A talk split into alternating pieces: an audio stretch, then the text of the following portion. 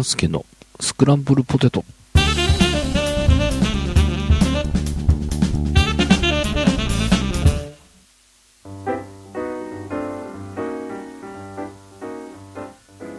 はい、えー、スクランブルポテトです。えーと、やっと今年、えー収録ができるようになりまして、えー、明けましておめでとうございます。今年初めて、えー更新することになるんですが、えーと、スクランブルポテトのそもそも想定として、えー収録に入りきらなかった、えーお話をお届けする番組ということで、えーやってきたんですが、えここのとこそれができていなかったので、今回は一発目はちゃんとその収録後のお話をお届けしたいなと思っております。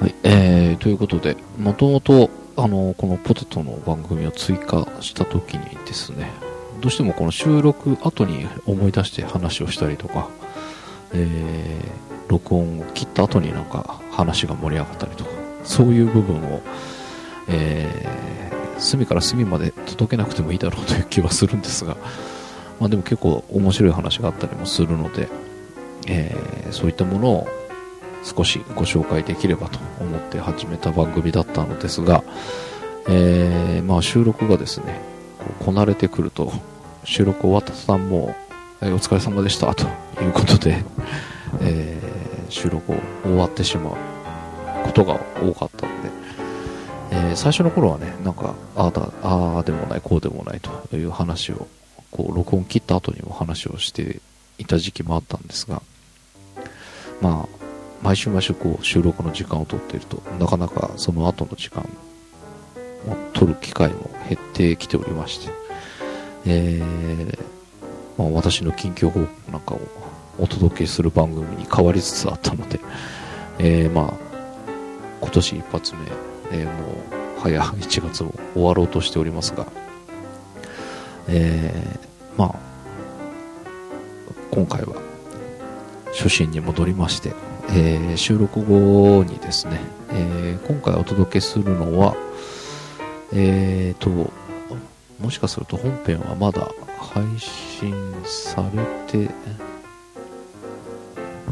ないかもしれないですね。えーいつ出てくるかちょっとお楽しみなんですが、えーその中で本編でお話ししそびれてたような話が、えーポロポロと、えー出ております。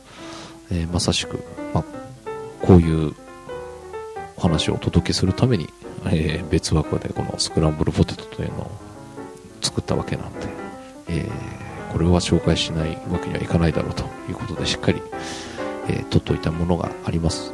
えーまずはそこ聞いてみてください。ヒ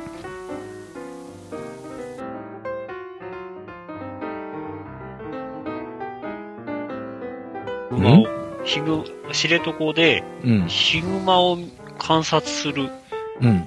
まああれな、なんていうの？ね、ネイチャー、ネイチャーなんとかなんでしょうかね。うんうん。そういうツアーがあるらしくて、その時の写真がいっぱい来るんですよ。う天才。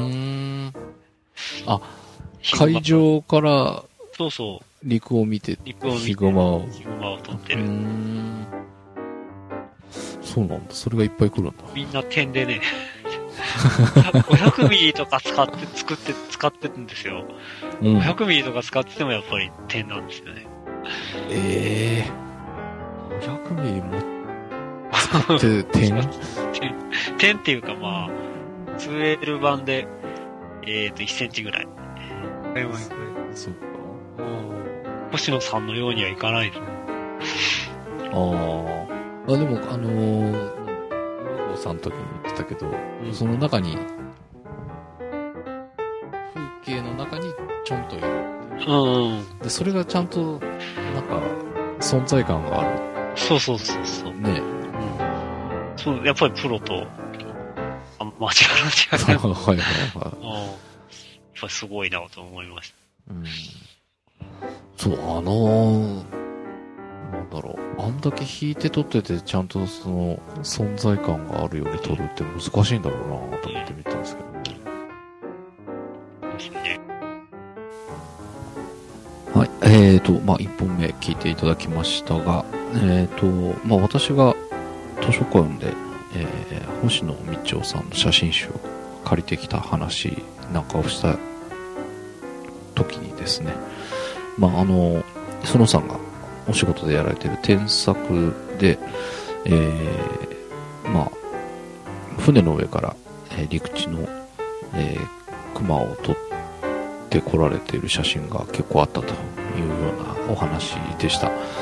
えやっぱり、あのどうしてもその風景写真になってしまうっていうようなお話だったんですけど、まあ、星野道夫さんとか、まあ、岩合さんなんかでもそうだと思うんですけど、まあその風景をしっかり写しつつ、こう、なんかちっちゃく写ってるんですよね。あの野生の動物が、えー写ってる写真があるんですが、なんかその小さく写ってるんだけど妙にこう存在感があるっていうのはこう見ててすごいなっていうのはあったんで、まあ、そんな話を、えーしておりました、えー続きまして2本目、えーこれが収録した内容から、まあ、ちょっとこんな話が入ってなかったねとか、え次こんなのっていうような、えまあ、次回のネタバレになっちゃうかもしれないんですが、まあ、そんな話もしておりますので、え2本目お聞きください。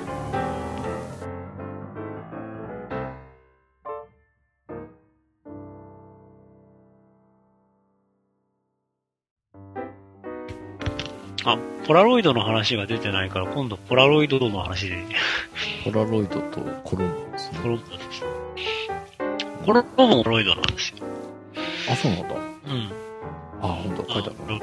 大活躍。まあ、あと、デビッド・ベイリー、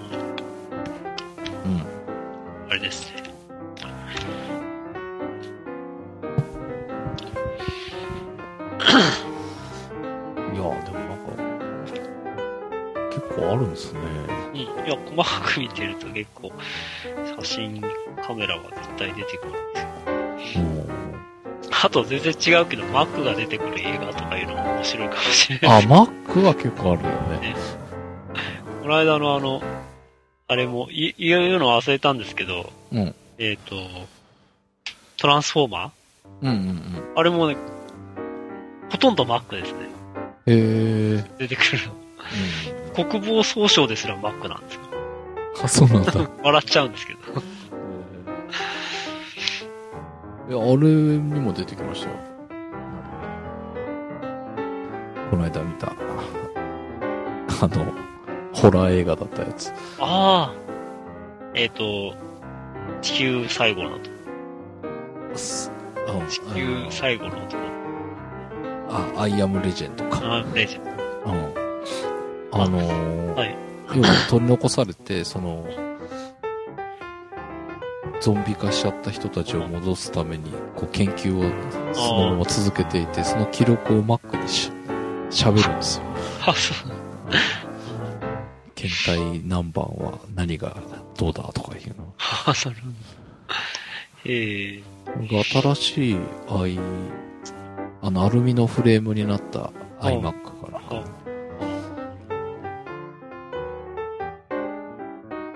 ああの、インディペンデンスデーって覚えてます？インディうんペンデンス。、はい。あれもはマイケル・ベイなんですね、確かね。え、ああれ、違った監督。違いました。あ違うか違うでしょ。違う違う。あの、あっちが、えっ、と、アルマゲドンが マイケル・ベイか。あ、そうか。そっか。うん。でだって自分で言ってました。インディペンデンスデーもさ、5300なんですよね。5300って何？マックのパワーブック。こんなん出てきたっけ？出てきますよ。まあ、これおかしいんですけど、うん。あの、ほら、主人公いるじゃないですか、あの人。なんていう、メガネかけた。主人公というか、まあ主人公です。あの、えっ、と、ウィル・スミスじゃない方の、もう一人の、ウィル・スミスじゃない、もう一人。あの、エイリアンのうん。信号を解読して、うん。で、あの、エイリアンの宇宙、母船に、あの、ウイルスを、コンピューターウイルスを仕込みに行くんですよね。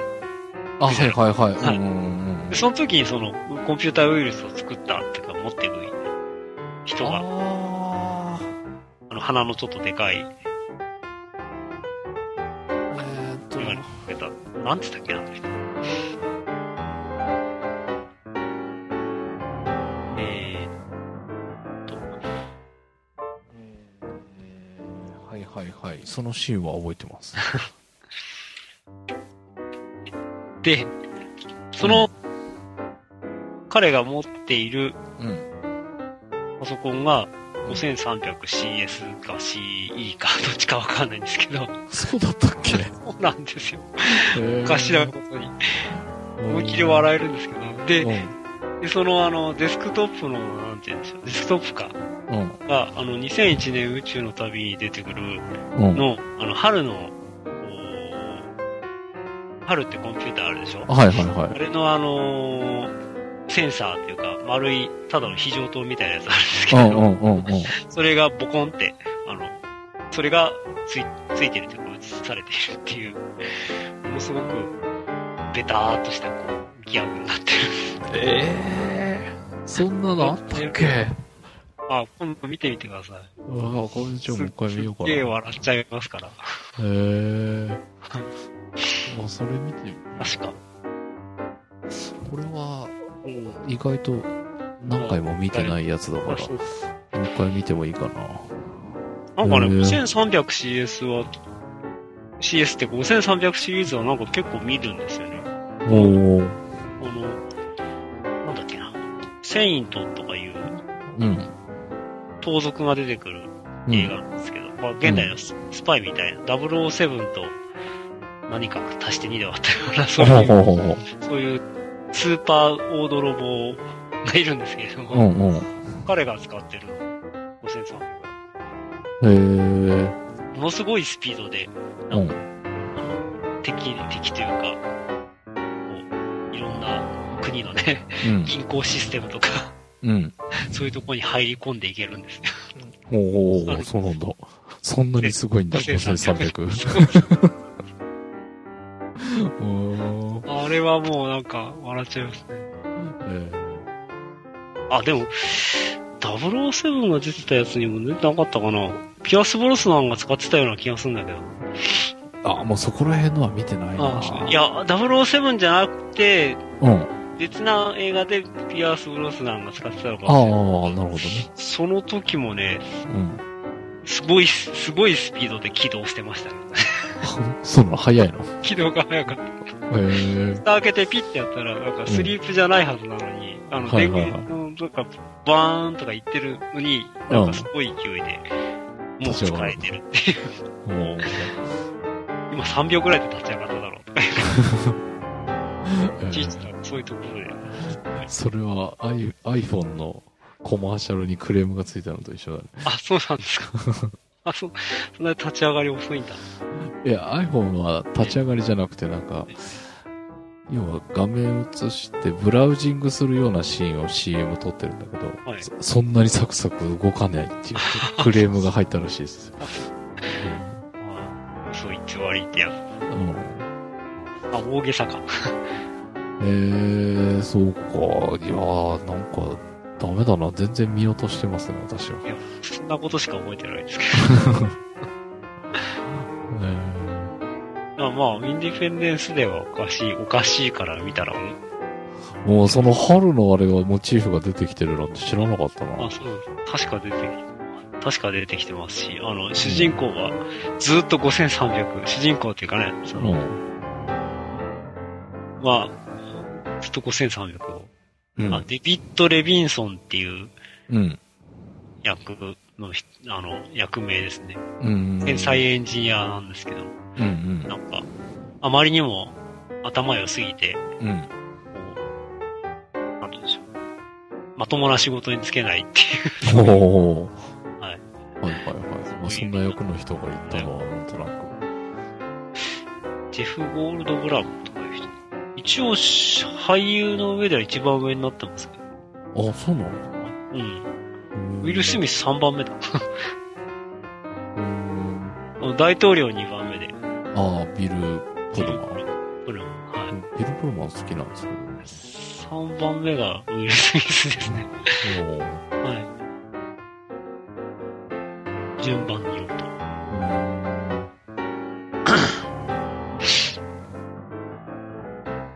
そうかちょっとカメラマンが出てくるのとか、細かいギミックをちょっとチェックしないといけないですね。まあ、そんな感じで、また探しておきます。そうですね。ははいい。じゃあ、すはいいません。えまた来週にでも声かけてください。はいはい。じゃあ、すいません。なんか、いしんどそうな時に申し訳ない。え。はい。ではでは、失礼します。はい、ありがとうございました。